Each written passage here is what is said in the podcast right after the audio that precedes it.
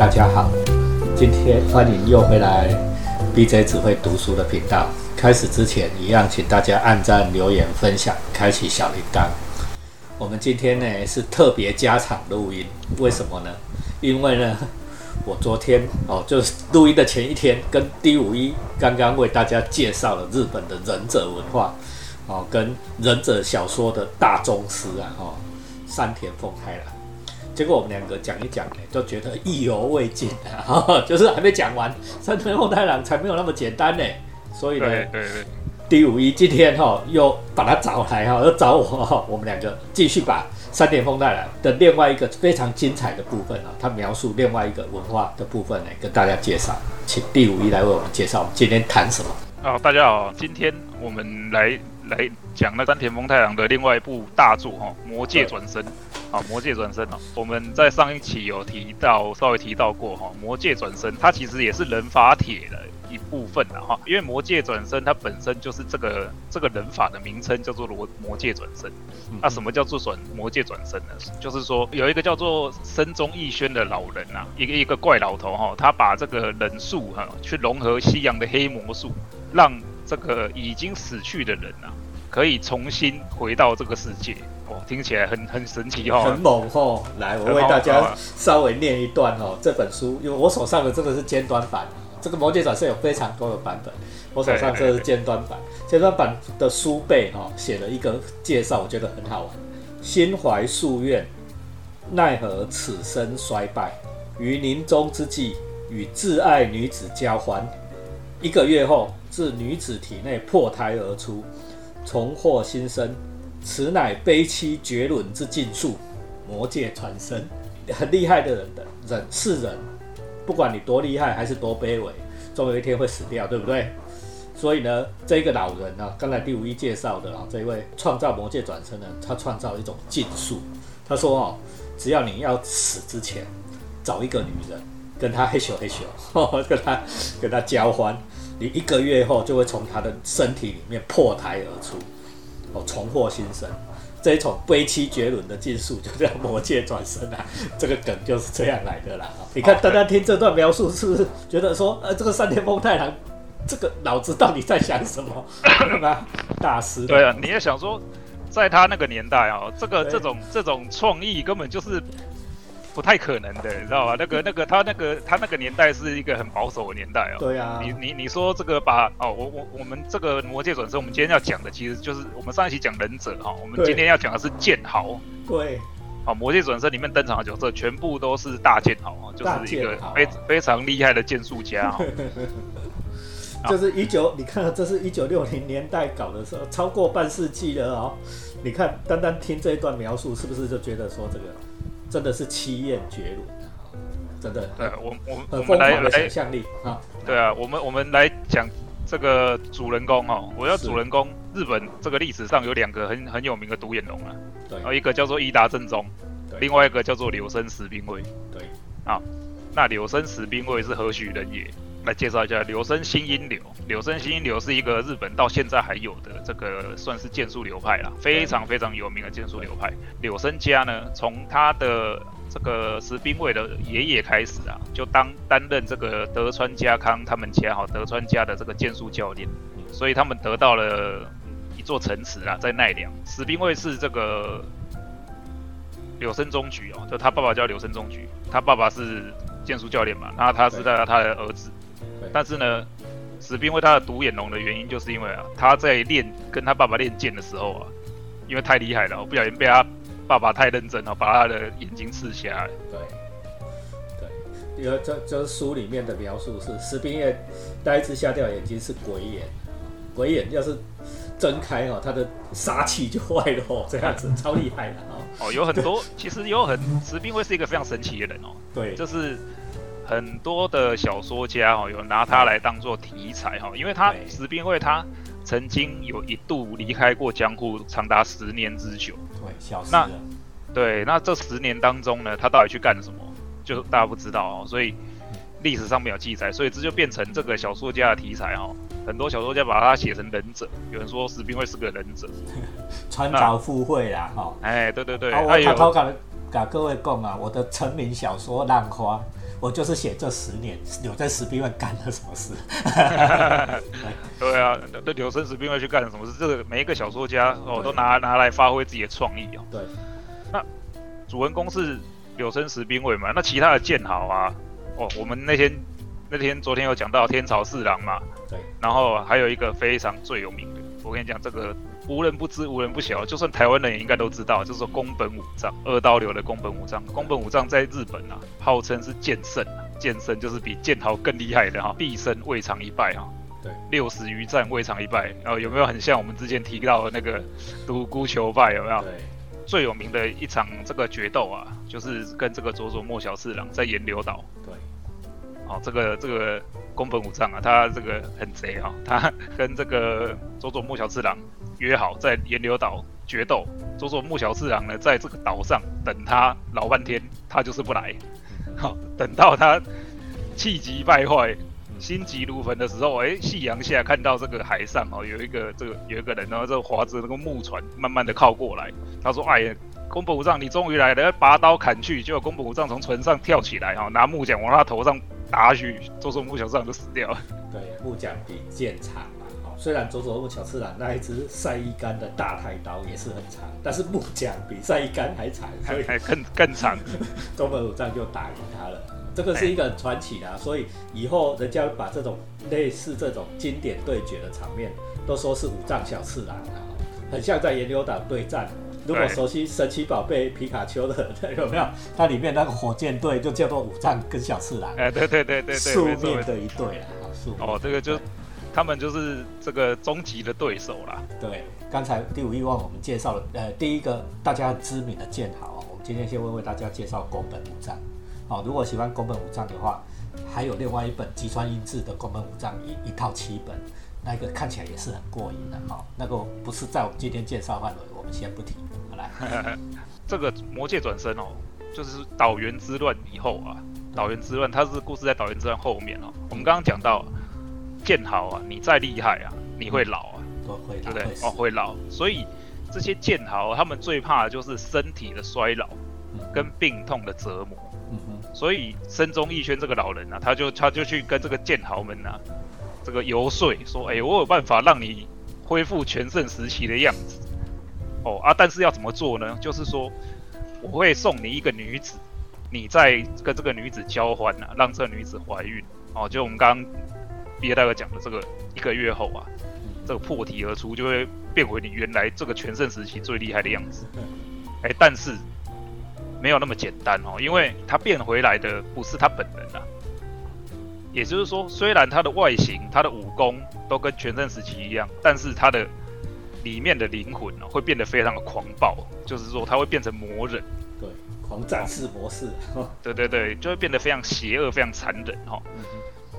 那这个剑豪里面啊，还有一个人啊，柳生但马首中举，是兵卫的爸爸，是兵卫的爸爸哦，是兵卫爸爸，他当然他当然也是剑豪，因为他是柳生家的当家嘛。你想想看，柳生石兵卫的爸爸居然是敌人哦，这部小说里面对，因为他也是衰老，他就是已已经老到不行，一个已经病入膏肓了，所以他才接受了这个深中医轩的游说哈。啊，在这个故事里面哦，有一段非常的屌，就是石兵卫怎么样跟他爸爸对决哈。石兵卫跟他爸爸向来不和啦，哦，他这个生性很，这个石兵卫是个野野孩子哦，就是生性很野，就是喜欢到处去旅行，路见不平拔刀相助哦，所以不在乎什么官职啊，做官啊，公哎，对对对，不在乎啊，大侠性格。他爸爸也是一个小城的城主啊，柳生家有一个柳生城，他的这个儿子是一个放荡的儿子，他觉得不配成为柳生家的继承人，所以他们两个很不和。那当当他爸爸成为魔界转身的这个剑豪之后呢，跟士兵会对上了哦，他们在柳生家的祖宗的墓地，士兵会把他骗出来说，我手上有一卷这个祖先传下来的剑术的剑术书，是柳生中举找了一辈子都没找到的东西。对，他说只要学会了这个剑术书里面的招式，我就会成为完整就是最厉害的新英流的剑豪。就是如来神掌最后一招，像周星驰讲的那样。哎，对，他就厉害的他，他把他骗出来，士兵卫就把那个卷轴打开，一句一句念给他听。嗯，就念到一个什么月光之下，哦，他那个他爸爸听到入迷的的的瞬间，卷轴把他抛出去，然后挥刀斩断卷轴，顺便把他爸爸头也砍了。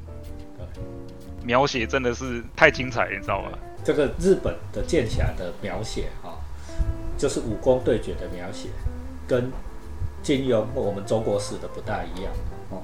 金庸会描写一些说什么他们两个怎么对招啊，招式要怎么发，这稍微会少稍微写到一点。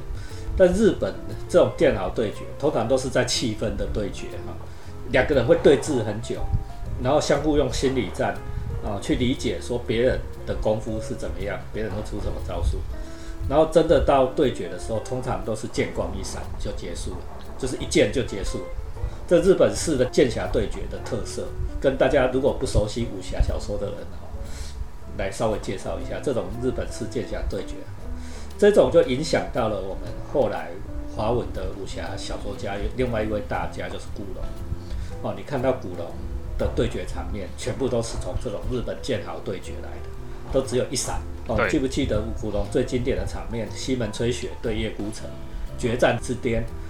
之前铺陈了那么久，说他们两个要对决，全江湖都知道啊。两个人真的站到紫禁之巅，嚯，一个天外飞仙，一招也就结束了，一招就打完了，对，一招就打完了。这个日本式的剑豪小说的写法，好，跟大家那个所谓的。一击必杀啦，为什么呢？因为武士刀啊，其实武士刀是不能够对齐的，就是他你刀不能打刀，嗯嗯，因为一打就断掉。武士刀非常的脆，对，所以他们的这个武士，他们的这些剑豪，他们所有练的招式啊，就是都是在练一击必杀，各家门派都是这样子。新英流的绝招叫做什么？叫做无刀曲。啊，无刀曲是什么呢？就是空手夺白刃。武士对决嘛，我我把你的刀夺走了，你手上没有武器，你就输了。所以空手夺白刃就是新一流的最厉害的招数了。那这个剑豪，我们刚刚讲魔界转身的剑豪里面啊，有一个叫做田宫访太郎。嗯哦，这个人他是用什么？他是用居合。嗯哦，什么叫做居合？我介绍一下，居合就是拔刀术啊，就是在敌人这个后所谓的叫做后发先至啊。敌人出刀的那一瞬间哦，他刀子抽出来，直接砍向敌人的这个斜线啊，或者是空他身体的空隙，对，哦，就一击必杀哈。这是速度的啊，就是速度。大家可以想象啊，你如果刀还没出鞘，然后握着刀，那个抽出来的那个瞬间是那个瞬间加速度最大的，所以是比速度，不是比谁先开始发招。哦，这种居合剑术的描写，后来。也影响到我们很重要的一部漫画作品，叫做《诶浪客剑心》，在台湾叫做什么？剑心？呃，就叫呃台湾台湾叫做什么？呃，名字绯村剑绯绯村剑心嘛？什么剑心啊？剑心剑心，它就是拔刀术的居合了啊。虽然流派不一样，但是它居合术就是用快，然后按照距离的差距，因为你刀只要不拔出来，对方你就不知道你到底有离他的。你这个剑有多长，离多远，对方就会估计错误，所以你一招出来的时候，对方就很容易被你斩倒。哦，这就是聚合术。对啊，所以我们看我们看这个藤泽周平的小说啦，看直波正太郎的小说啦，对，哦，或者是哦三田丰太郎的小说里面啊。这个日本的这些大作家，他们写的这些时代小说里面的武士啦、剑豪的对决啊，通常都是一击必杀的哦。他们没有没有，他们可以对枪去的啦。哎，他们可以对峙很久，但是呢，一旦开打就是瞬间结束。对。哦，所以你看那个，我们我们我们以前看那个沙阵哦，就是那个暴坊将军有没有？对。暴坊将军的沙阵，你看他们有那个对刀。对，哦，其实那个是错的啦，那个是为了要打打的精彩哦，才会有这个对刀啊。因为武士刀是不能对的，一对上去就断掉，非断就是缺了哦。因为武士刀那个车，你想嘛，它很锋利就很薄嘛，啊很薄怎么可能那个韧度韧性是够的？从侧面一打一定断的，哦，所以要锵来锵去，那个时候在现实决斗中不大会发生的。但是在影视作品就很难这样演啊，因为因为你如果说演两个人在那里站一下午，那没有人要看，对不对？对，那站一下午车七五四就有演过，有没有？七五四里面有一个，也有一个黑黑泽明的黑泽明的那个七五四啊，两个剑豪真的站一下午哦。然后旁观的人就说：“你们两个怎么不打？”我气氛搞了半天，就咻一刀，对方就倒下去，也没有照他也砍到哪里，但是那个对手就这样砍倒下去。这个日本是剑豪的对决，所以影响古龙很深嘛。你看小李飞刀就是这样子，对对吧？他射飞刀出去。就是一击必杀嘛，对，力无虚发，他他出他出他出手不会有这个失手的时候，不会不中的，哎，每个被被他插到脑袋就是死掉嘛，对不对？对。再来讲一个那个另外一个剑豪，也是魔界转身其中一个人哦，叫做讲了好几个了哦，我们讲天朝四郎，讲宫本武藏，讲天宫天宫了哈，哎，天天宫房太郎啊，我们现在来讲，我们来现在来讲一个很重要的人哦，叫做宝藏运应顺应顺。哦，这个人是枪法的大家。对，哦，什么叫做枪法？我们这边来介绍一下。是，呃，日本他们，你看，我们说日本武士是拿武士刀，对不对？对。用枪的啊，枪就是我们之前讲的那个猪枪哦，战场上用的那种枪。哦，其实打仗的时候啊，是不用武士刀的，在乱军之中，你刀子拔不出来啊。对。所以一定是你的武器越长，对你越有利嘛。对对。啊，武武侠小说里面不是常写吗？什么刀刀比你长一一寸长一寸强嘛，对不对？对对对对对对。所以你的武器越长，对你越有利啊。这个枪法哦，就是这个宝藏院是僧侣了哈，宝藏院流是枪法的这个流派哈。大那大正宗。对对对，那那这个僧这个僧侣，你说他是和尚呢？他是和尚，然后我们刚刚讲过魔界转生的条件是什么？魔界转交合啊。哎，对，你知道他对于这个自身武艺的追求哦，到这种程度，就是说我为了我的武艺，我愿意成魔，我愿意破戒，哦，他要去跟女生交合，去跟去，我要死，对，只有一这一招，对吗？你看，对啊，所以对这种高手啊，不管其实什么艺术都一样，你如果已经到了高手、高高手顶尖的境界，你这个世界上你只怕一件事了，只怕死了。对不对？所以如果能够不死，重返青春，你看那是多大的诱惑，大部分的人都扛不住哦。就算是高僧又如何？对不对？高僧也也扛不住所谓的永生的诱惑嘛。对，啊，因为今天如果说哦，我们今天遇到一位高僧，他快要得到快要圆圆满了，快要圆寂了，你今天跑去跟他讲说，哎，我来一个美女给你，你只要跟他交合，你就可以永生不老，长生不死。谁顶得住？这就是他这个小说里面，哎，这这是他小说里面去描写这个人性的脆弱点啊。你见好又如何？你的武功非常强，但是呢，你的你的这个心智啊，你的这个意志力啊，其实是还是还是有很薄弱的地方啊。啊，这个深中义轩这个老人啊，他就是专门挑了你最薄弱的地方去攻击你。啊，当然，我要讲到这个，要想到啊，那个为什么深中义轩要去搞魔界转身？深中义轩要去搞魔界转身，是因为啊，他想要颠覆德川政权啊。好，那德川德为什么要颠覆德川政权呢？因为呢，深中义轩这个老人呢，他其实是历史上实际存在的一一个人啊，他是小西行长的家臣。对，好，小西行长，哎，小西家，小西行长，小西家是这个长子教的。哎，长崎那边信基督教的，那个德川家康取缔基督教啊，所以先在在这个岛原那里掀起的岛原之乱哦，是日本史上最大的这个农那个农民起义啊。对。哦，据说斩杀了斩掉七三万七千颗头颅。哦，那个地狱绘图啊，就是那个岛原化为地狱了。那他取缔这个这个。神中，哎，神中文叫做切字丹了，就是 Christian，就是 n 的音译了，就是基督教啦，基督教的音译啊。那神宗义宣他当然是基督教，他是信基督教的，那他为了向德川家复仇，要颠覆德川家，所以他去学习了西洋的黑魔术，加上忍术哈，去融创造出魔界转身。哦哦，然后要讲哈，魔界转身里面有敌方有三个女孩子，非常的可爱漂亮哈，也就是他们是所谓的人体啦。人体哈，忍者的人啊，身体的体哦，就是深中一轩手下的三个女忍者哦。不认为你是人呐，你只是一个我们忍者的武器的，只是一个身体而已，你只有身体啊。他们其实其实就是一个容器啦。哦，那他们这三个女生呢，都是为了去诱惑柳生十兵卫。对。哦，因为深中义轩想要把柳生十兵卫作为魔界转生的最后一个人啊。对。魔界转生的条件是。这个女生要吃掉深中义轩的一根手指头，对，啊，一个人有十只手指头，所以从 哎，对，只能转身十个人，只能转十个。对，那这三个女生，第一个女生哦，跑去诱惑柳生十兵卫，哦，这个衣服都脱了，我帮他按摩，哦，那个描写的非常的煽情哦。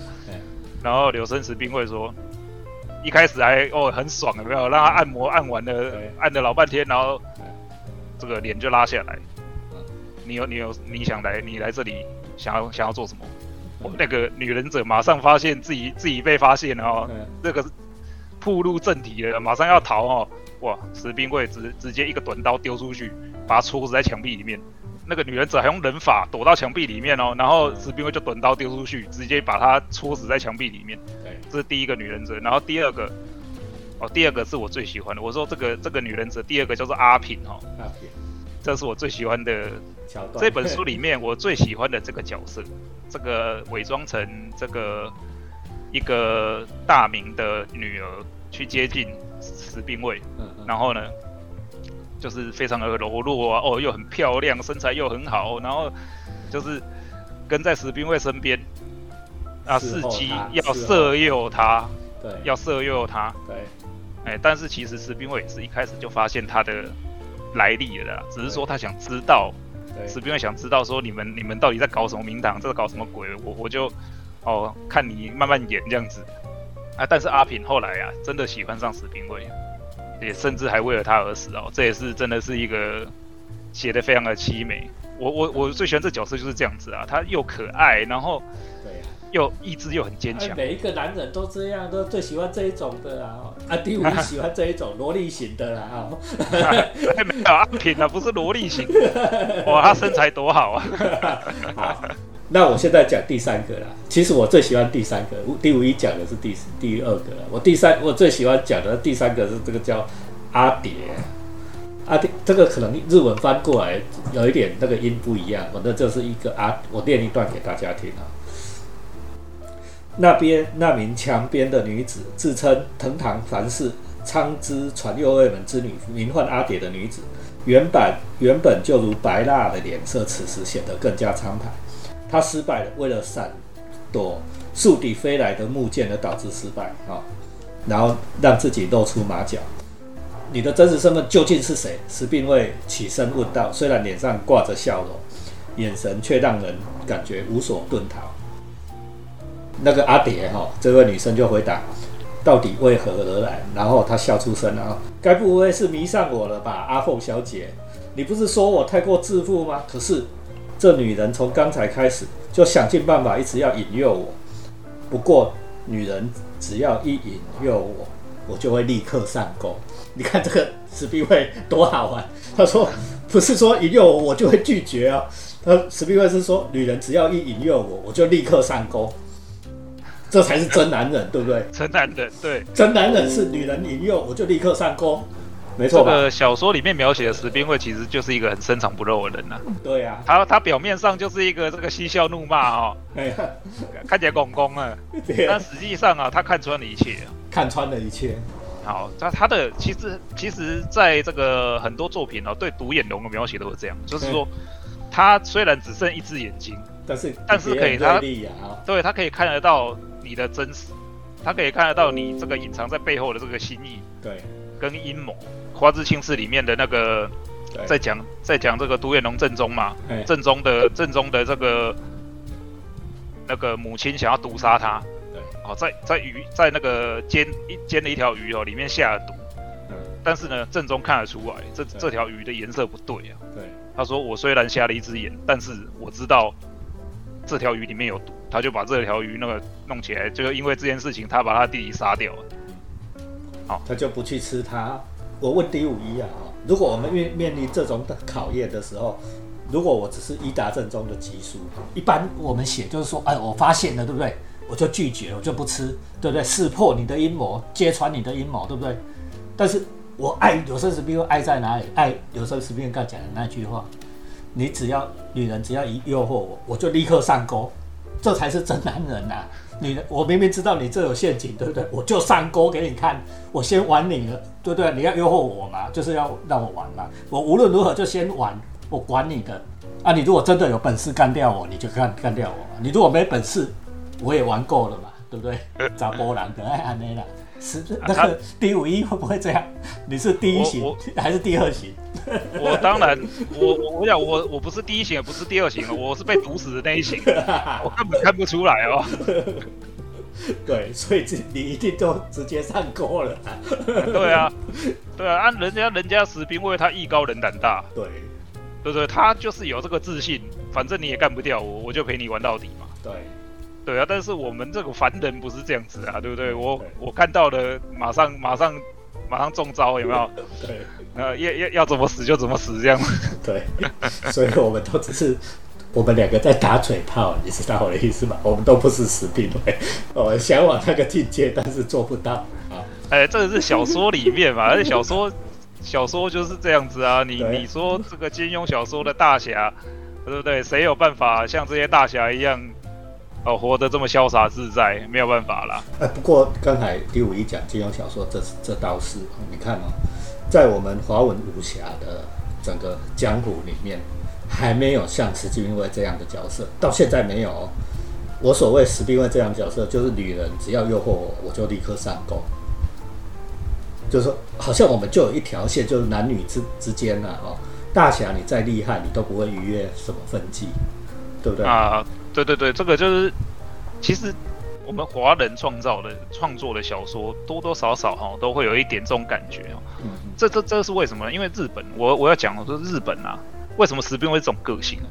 因为在日本古代哈，在江户时代，甚至是在之前一点的战国时代哈，他们跟女生这个私会哈，就是你去找这个未未出嫁的小姐晚上去私会啦，或者是去找这个已经嫁人的小姐。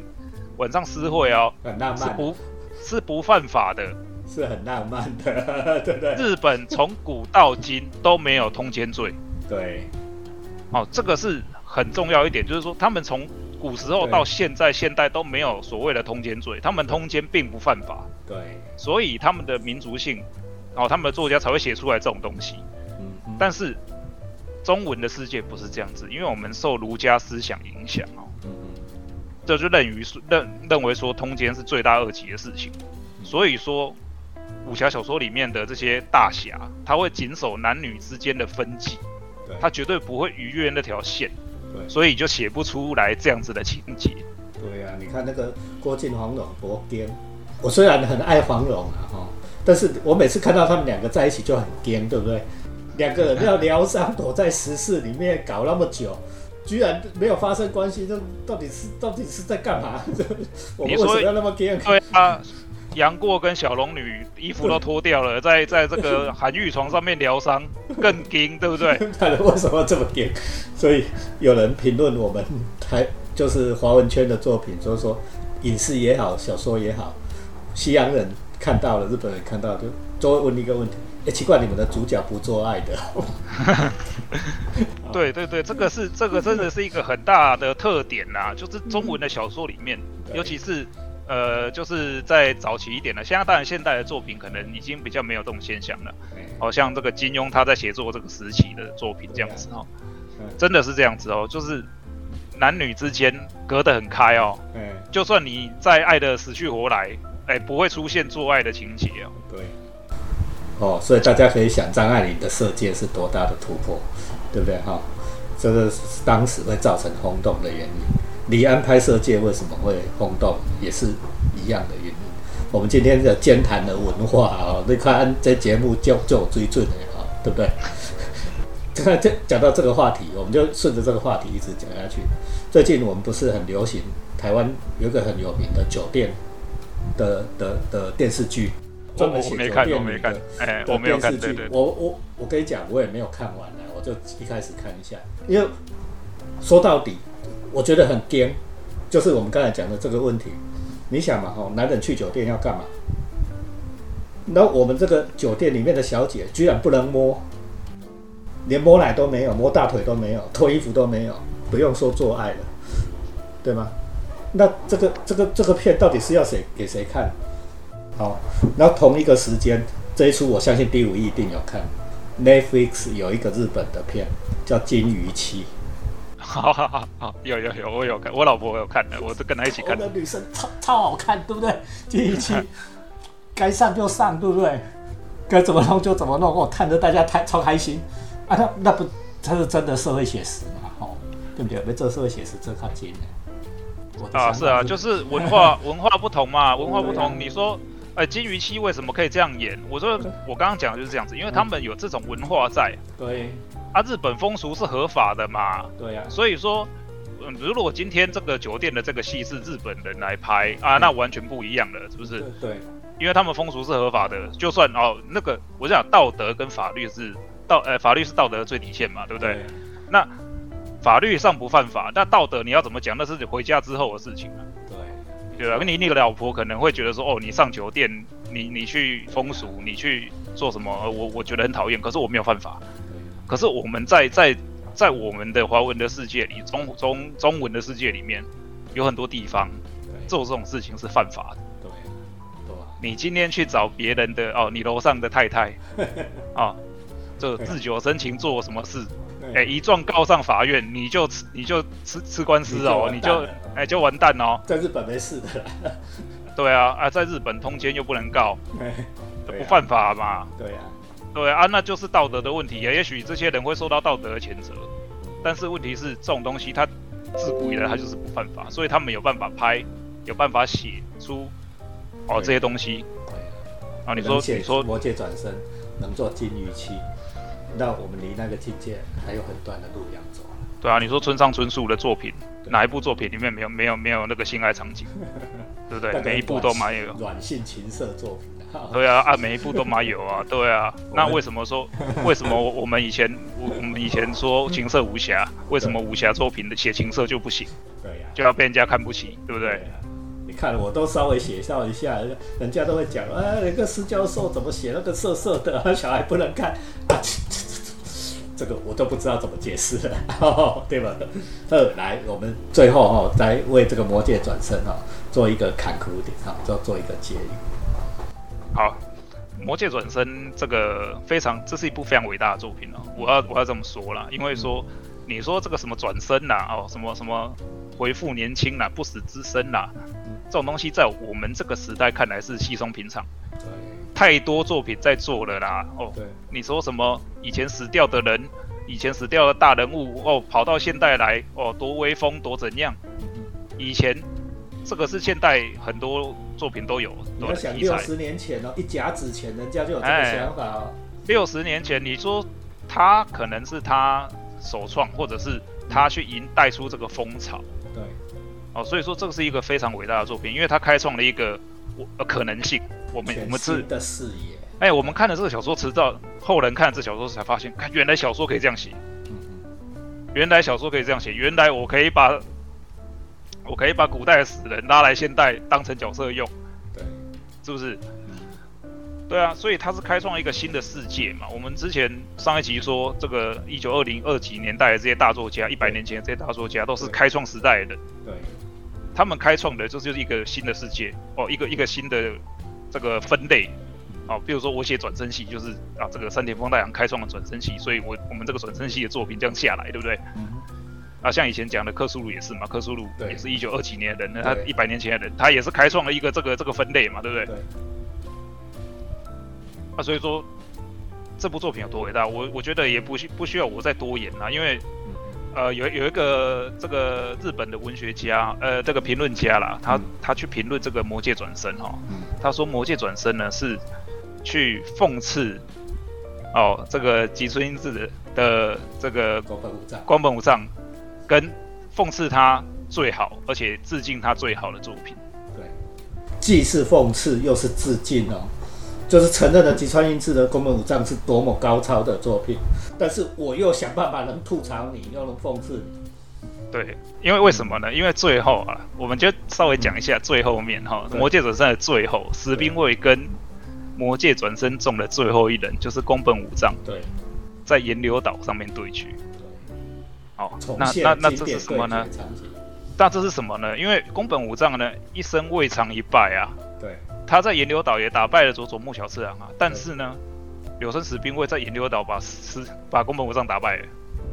但是打败的是谁，并不是原来的宫本武藏，而是转身后的魔界的宫本武藏。对，哦，大大家稍微去想一下，这个为什么？为什么评论家说是讽刺，也是致敬？就是最后一战这个来的哦。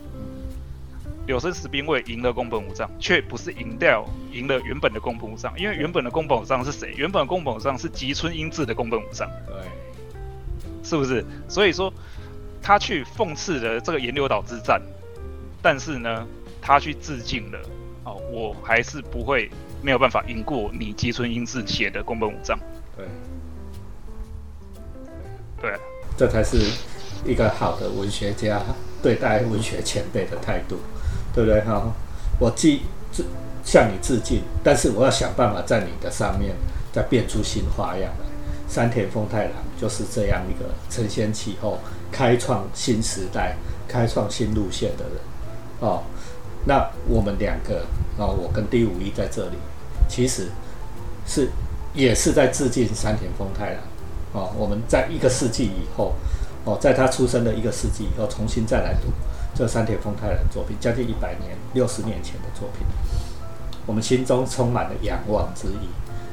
那我现在心里一直在想，我一定要写一个东西。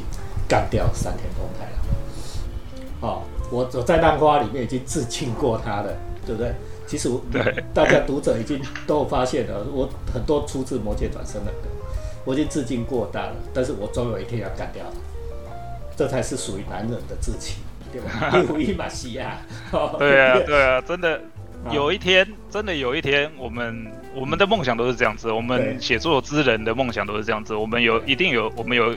有仰望的目标，对，但我们不断的往上爬，我们希望有一天我们能够超越它，对，啊，对，但是当然，你你要说这个是不是不可能的事情，我们谁谁知道呢？谁知道嘞？谁知道了，对不对？对，对，我们不是在说大话啊，只是说我我我们不断努力，我们不要停下脚步，哎，说不定真的有一天，努力的目标嘛，哦，对不对？哎，对对对，往那里做，啊，顶多我在死前如果做不到，要怎么办？